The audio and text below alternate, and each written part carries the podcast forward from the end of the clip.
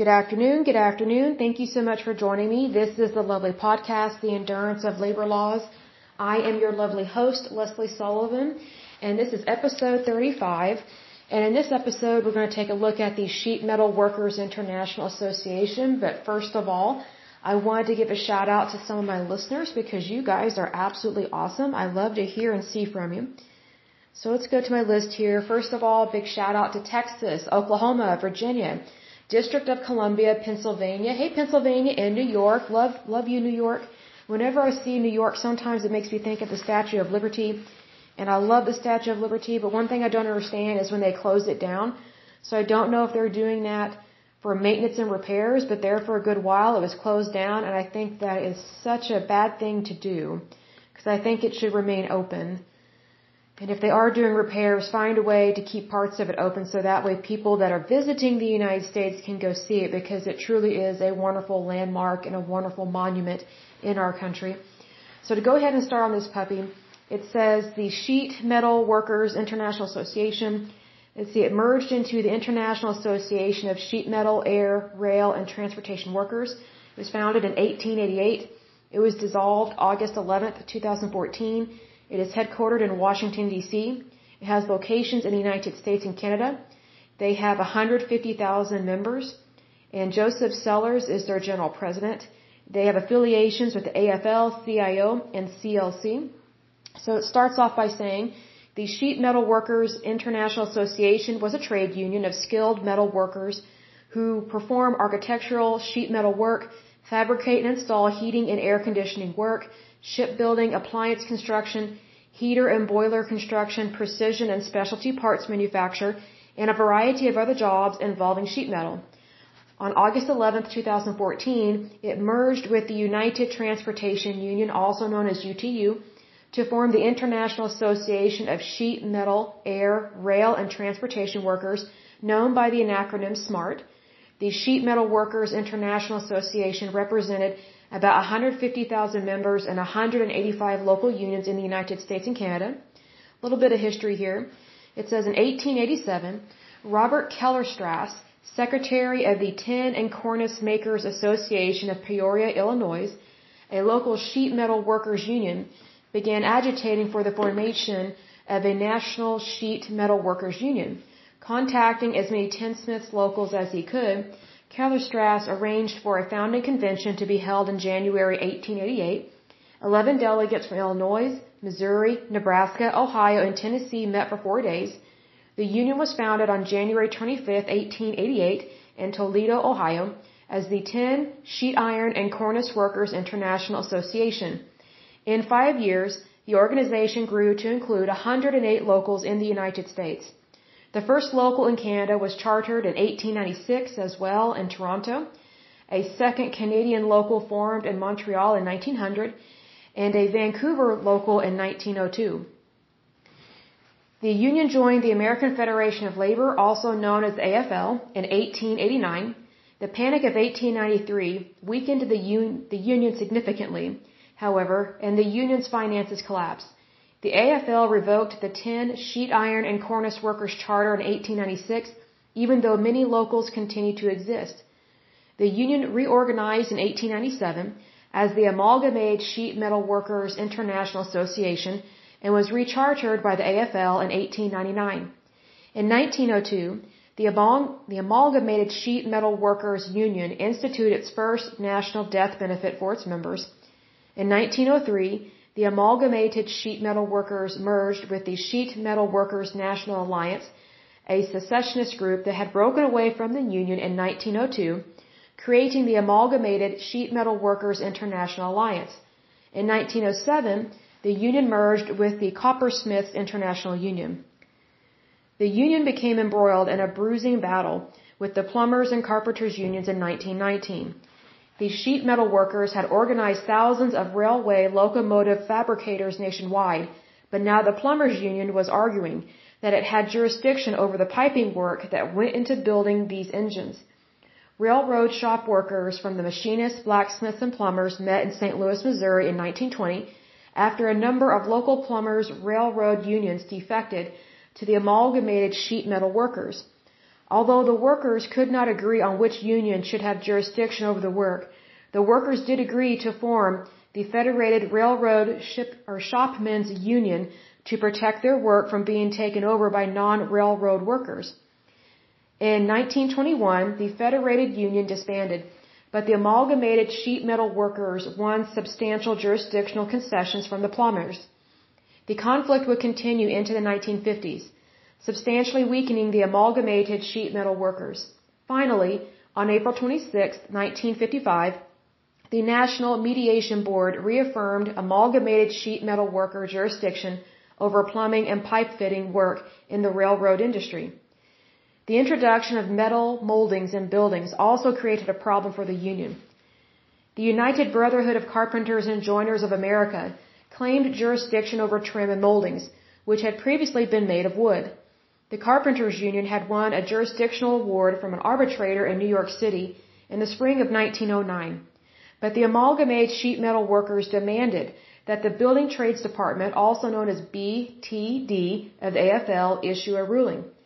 By a 3 to 1 majority, delegates to the Building Trades Convention voted in favor of the amalgamated sheet metal workers.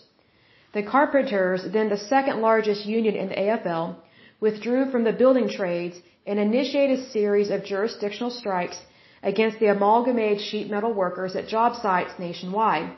The BTD retaliated by asking AFL President Samuel Gompers to revoke the Carpenters Union Charter. Instead, Gompers led the AFL Executive Council or Council in demanding that the BTD reinstate the Carpenters Union. The building trades did so in 1910, but continued to vote in favor of the amalgamated sheet metal workers' claims on work. The Carpenters Union disaffiliated again.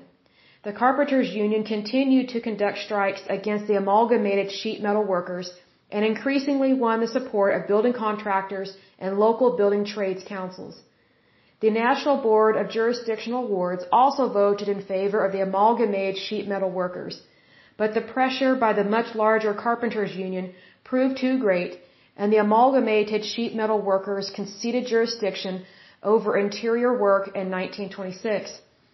The Amalgamated Sheet Metal Workers Railroad affiliates were deeply involved in the Great Railroad Strike of 1922, which proved to be a disaster for the union's railway unions. The Amalgamated Sheet Metal Workers absorbed the chandelier, brass, and metal workers in 1924 and once more changed its name, this time to the Sheet Metal Workers International Association. In 1926, the sheet metal workers co-found the Railway Labor Executives Association, a union lobbying group. In the spring of 1927, members of Local 206 in San Diego, California, built structural reinforcements for Charles Lindbergh's aircraft, the Spirit of St. Louis. During World War II, sheet metal workers, sorry, sheet metal workers members assisted in the building of buildings, experimental machinery, and atomic weapons making equipment at Oak Ridge, Tennessee, as part of the Manhattan Project. In 1946, the sheet metal workers became one of the founding members of the Atomic Trades and Labor Council. The sheet metal workers are notable for negotiating a number of firsts in the construction industry. In 1946, Local 28 in New York City negotiated the first local health and welfare plan in the construction industry. In 1950, Local 28 negotiated the first pension plan in the construction industry. In 1966, the union established its first national pension plans, one for construction workers and one for manufacturing workers. In 1960, the sheet metal workers organized its first political action committee, the Political Action League, also known as POW. This next section is about their leadership. It says the sheet metal workers have a long history of stable leadership. Robert Byron headed the Union from 1939 to 1959. For three decades afterward, the Union was headed by a father-son team, which I don't agree with because that's nepotism, which we will see happen here. Edward F. Carlisle was elected president in 1959, and his son Edward J. Carlisle succeeded him in 1971. In 1993, Edward J. Carlisle resigned as president of the sheet metal workers after union members strongly criticized his lavish lifestyle and excessive spending. Carlisle had a year left in his term. In 1993, Arthur Moore, a vice president of the Union, was elected to succeed the younger Carlisle as president. Moore won election as president outright in August 1994 and was active in the coalition which unseated AFL CIO president Lane Kirkland in 1995 and elected John Sweeney. Moore retired after one term and Michael J. Sullivan was elected president of the union. As far as I know, I am not related to that gentleman. I have no idea who he is. It says here Sullivan retired in 2011. Joseph J. Nigro was elected Journal President effective July 1, 2011. He had been General Secretary Treasurer since 2006 and Assistant to the General President prior to that since September 1999. The merger between the SMWIA and the United Transportation Union, UTU, was finalized at the SMART First General Convention held in Las Vegas, Nevada, the week of August 11th through the 15th in year 2014. SMART stands for the International Association of Sheet Metal, Air, Rail, and Transportation Workers. This next section is briefly about contributions to political campaigns. It says, according to the Center of Responsive Politics, Sheet Metal Workers Union was the United States' 27th largest donor to federal political campaigns and committees, having contributed over $51.8 million since 1989, over 90% of which went to the Democratic Party and other liberal groups. That's concerning because they're buying votes and trying to swing votes, and that's not right. That directly impacts and affects our electoral college. It says here in the 2018 election cycle, SMART's Political Action Committee ranked sixth in donations to federal candidates at nearly $2.8 million. And then it lists the presidents here. This is kind of neat. It says Archibald Barnes was president from 1888 to 1889. E.F. McKeon was president from 1890 to 1891. Hugh Schwab was president in 1892. F.A. Pauchat, I think is how you pronounce his name. He was president from 1893 to 1894. T.J. Ritter was president in 1895. R.M. Ryan was president in 1896. H.H. Brouch was president from 1897 to 1898. F.C. Cole was president from 1899 to 1902. Richard Pattison was president from 1903 to 1904. Michael O'Sullivan was president from 1905 to 1912. John J. Hynes was president from 1913 to 1938. Robert Byron was president from 1939 to 1959. Edward F. Carlisle was president from June 1959 to September 1970. Edward J. Carlisle was president from October 1970 to July 1993. Arthur Moore was president from July 1993 to 1999. Michael J. Sullivan was president from 1999 to 2011. It says Joseph J. Nigro was president from 2011 to 2015, after which, after August 2015, the union merged into SMART and after that, Joseph Sellers Jr. was president, or still is president, from 2015 to present. So it's kind of a short and sweet one here with this um, Sheet Metal Workers International Association. And I think one of the things that needs to be pointed out is that this union, the reason why it's still around, technically it was dissolved, but it got merged into another union, and here's why. They had these hissy fits with the plumbers and the carpenters. One of the biggest reasons why was because of the advancement of technology and how things were being built in buildings and on railroads and things like that. So their trades and their union work were overlapping, which led to disagreements, led to strikes, and so instead of just completely dissolving their union and not giving their union members a chance to be a part of anything, excuse me, they went ahead and merged with another union. Because if you think about 150,000 members is a lot of members to just let go and not be unionized. Because otherwise, if they had not gone under the umbrella of another union, they would not have probably a good contract. They, their wages might be affected, their benefits might be affected. Now, I'm not completely for unions, but when you're talking about 150,000 people, and when they're used to being protected by a union and then now they're no longer protected just like the rest of us, I can understand their concern where they do want to be a part of a union and they want to be a part of a good one that supports them. The biggest concern I have is how much money they have been donating to the Democratic Party. That greatly concerns me because at this point is a little over $51 million. That tells me that they're buying candidates and they're buying votes. That's not the American way. Some people will, ar- will argue that it is, but it's not because if you if you truly believe in the United States and you truly value our Constitution, then you're not going to be donating millions of dollars like that. I'm not against people donating money to political to political campaigns, but you have to be very careful what you donate to and why you're donating. Because I notice that they're not donating to Republicans. It's mostly to liberal groups, and liberal groups tend to lean towards socialism and towards fascism, and that's not the American way. And that's not what our Constitution is. I think that if people want to be fascist or communist or socialist, that's fine, just do it someplace else because America was not founded on any three of those. We were founded technically as a republic and as a democracy, and we left a monarchy so that our citizens could truly be free and so that we would not be used and abused for our money, for our taxes, and, for our vote. Because that's basically what was happening to the citizens of the colonies that were here. Because when we left Britain, we were not a country. We left to become a country. I think some people forget that, and I think they forget it because it's not being taught in schools, which is very unfortunate because it's part of our history of the United States. So whenever these people complain about the colonization of America and they make it seem like the United States was the problem, we were not even the United States back when things were being colonized. The United States did not colonize the United States. There were different countries that colonized over here.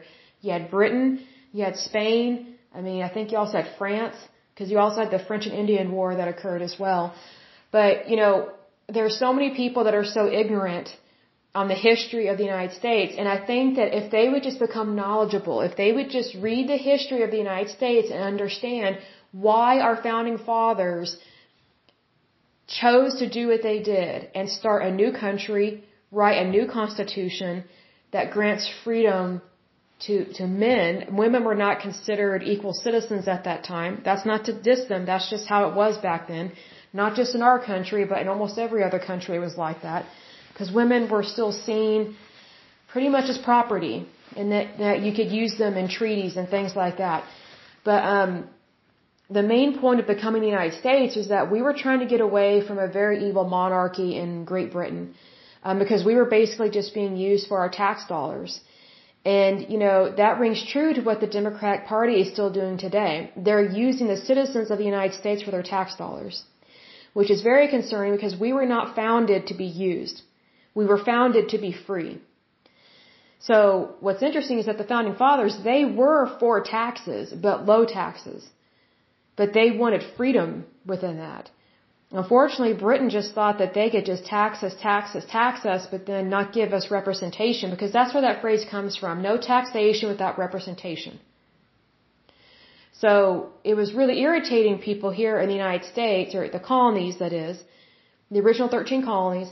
It was really irritating people that, you know, we, we have an economy over here.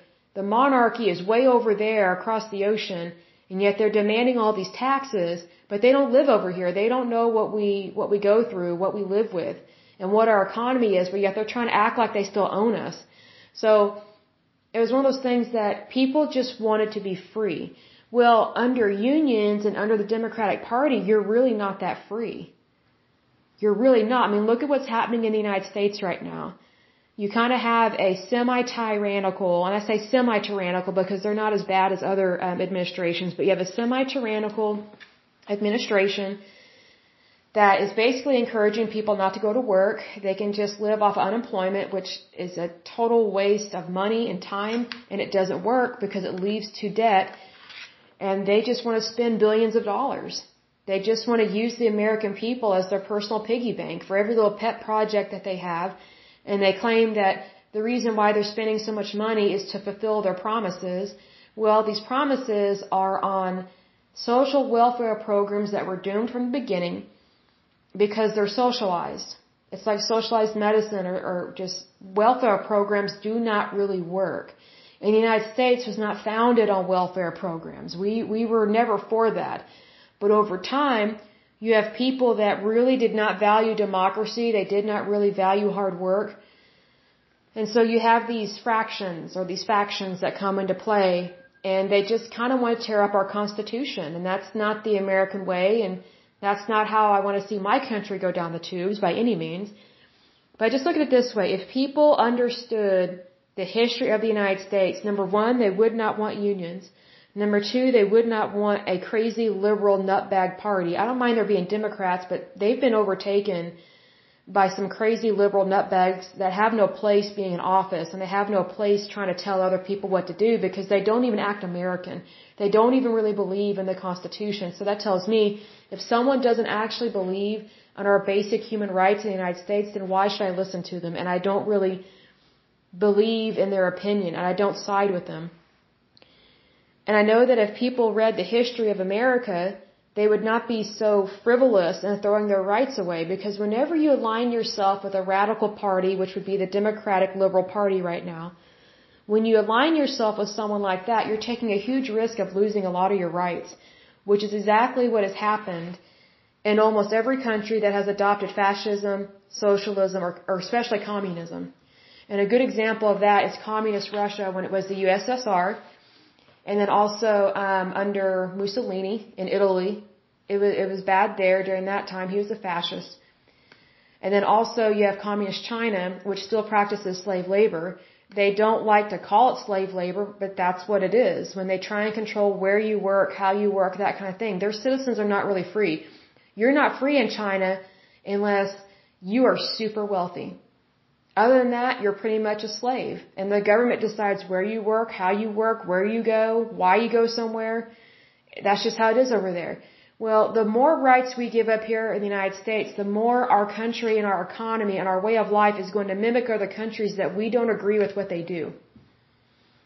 And if we don't agree with what other countries are doing, then we should not be emulating them. We should not be copying them. We should not be reflecting their values and their way of life over here when people flee from those, from those other countries to come here to the United States so that they can be truly free. I can't tell you how many people I've met from other countries that they have no desire to go back to their home country because their home country is awful compared to the United States. The United States, we have so much freedom that we, that we take for granted. And I think that's what liberals do. They constantly take things for granted. And so do unions. Unions just kind of live in their own little bubble where they just think they can make all this money and not really be held accountable for their work per se. Like they want to make all this money, but they want to be doing the same kind of work. Well, that's not how a free market works. That's not how capitalism works. And that's not how you have inventions. That's not how you have innovation. That's not how you advance your society. If all you want to do is do the same thing every day for the rest of your life, but just make more money, more money, more money, doing the exact same thing, guess what? You are part of the problem. You're not part of the solution. Because you're actually helping to instigate inflation, uh, decreasing our currency in terms of its, of its value, and you're also creating a different kind of poverty within your society. Because if you're if you're overinflating your wages but yet you're doing the same kind of work, then you're stifling the free market and you're not allowing other people to make good money. And that's what I don't like about unions is that they put themselves above all other types of workers, whether it's non-union or immigrant worker, immigrant workers or illegal workers or maybe temporary visas, things like that. Unions put themselves at the top of the food chain, and they're not at the top. Not by any means. They're not any better than you or me. It, it, but it just, that's just how they treat things because that's what they're taught, that's what they're told, that's what they like to believe. But you see, here's the thing. We all have workers' rights regardless of whether we are in a union or not. And those workers' rights come from our Constitution, which is the Constitution of the United States of America, comes down to the Bill of Rights, our amendments, and also comes down to your state constitution. Whatever state you live in, I would strongly encourage you to read your state constitution. I have read the Constitution of Oklahoma. It's very interesting. The one from Texas, way more interesting, way more aggressive in their writing, but for good reason.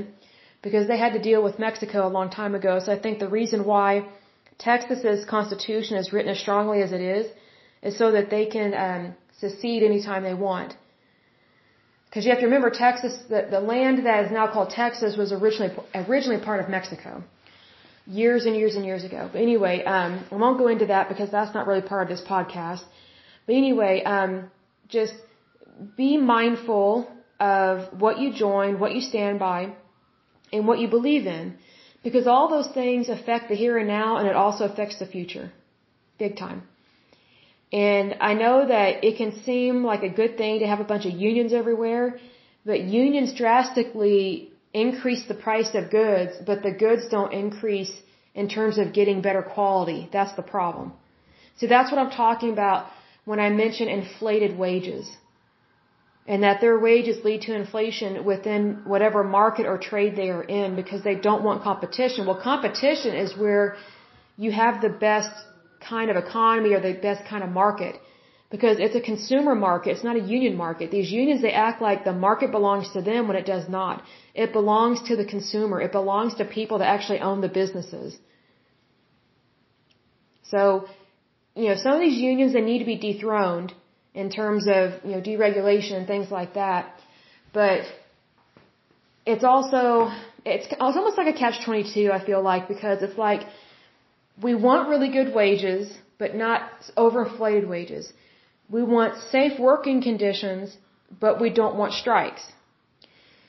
We want really good goods, but we don't want overinflated goods. Like we don't want goods that are so expensive that no one can afford them.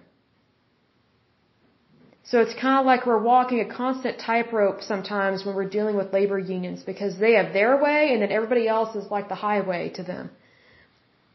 But I look at it this way everything at one point was new. Whether it's an invention, a type of service, you know, maybe a new type of drug, or a new type of car, or, or a new a new type of media, whether it's a telephone or a television or whatever the case may be. At one point, everything was new. If we followed the role model of unions, if we followed their MO, we would never invent anything. We would never get better at what we do. We would just want the same thing every day and just basically live in a completely obsolete world because unions did not believe in modernization. They just want to keep on, keep on, but get paid more to do the same thing. Well, that doesn't make sense at all. If anything, it destroys your economy, it reduces your workforce, and it decreases the value of your labor, and it also decreases the value of the goods that you are creating or manufacturing. And that doesn't help anybody. It doesn't technically help the unions. It doesn't help the workers, and especially doesn't help the consumer. It doesn't help the economy. Not by any means. It really does not. So it's better to keep pushing forward, keep moving forward, having new innovations, and that happens in the private sector, not the public sector. And I mention that because these unions, they really, they tend to donate their monies towards things that are more towards government regulated, which hence being the Democratic Party, and that would be more towards the public sector. Whereas the Republican Party is more geared towards the private sector because that's where people can have really good jobs. And if they need to leave a job, they can leave a job and go to a better job. But if you want things to be more controlled by the government, which is what unions want, because they think they've got the government in their back pocket, and what these unions don't realize, the government has them in their back pocket. So the government can use and abuse them anytime they want. The government makes all these promises that it doesn't keep, and then these unions get mad, and it's like, well, welcome to the real world of where the federal government, and sometimes the state government, but, but mostly the federal government does not keep its promises. Welcome to the real world. So when things like that happen, you vote in different people. You get people in there that know what they're talking about. They want to do some good. And they don't want a bunch of power hungry bureaucrats to stay in charge all the time. Bureaucrats do have their place in this world. I just can't think of where, because bureaucrats tend to not have um, your your best intentions at heart. They mostly care about themselves because they're selfish, greedy people. Um, but unfortunately, Washington D.C. is loaded with bureaucrats. They've been in the same office, the same desk job, the same department for years and years, and it's so difficult to get new people in there. It just is you know, maybe that should be a new prayer that we lift up. But I, I've learned this over the years. It's not over till God says it's over, and even then, He makes exceptions to the rule all the time. All the time. So even when things seem dark and dismal, There is always a light at the end of the tunnel. There is always hope. There is always freedom, especially here in the United States. As long as we stick to our core values and we don't shred our Constitution and we just really value each other as a fellow human being and not trying to be overly competitive and, and practice favoritism because as we've seen from this union, favoritism doesn't work because you had that father and son duo that I bet they probably almost financially bankrupted the union is what I had to guess. But anyway, that is it for this lovely podcast. Um, so until next time, I pray that you're happy, healthy, and whole. And if we do not meet again until then, um, I pray that you have a wonderful and safe Happy New Year. Thank you so much. Bye bye.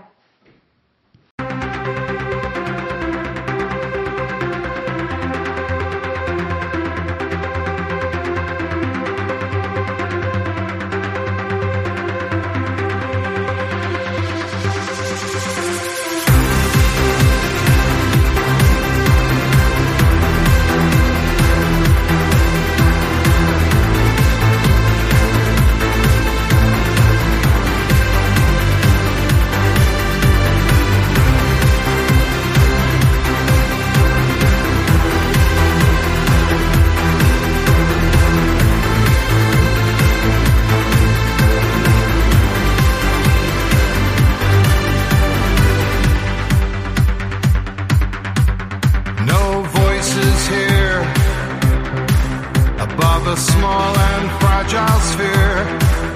Hang on every word, yet no one hears us speak. So it's only left to ask Is change too great a task? From the smallest steps, waves transform the earth.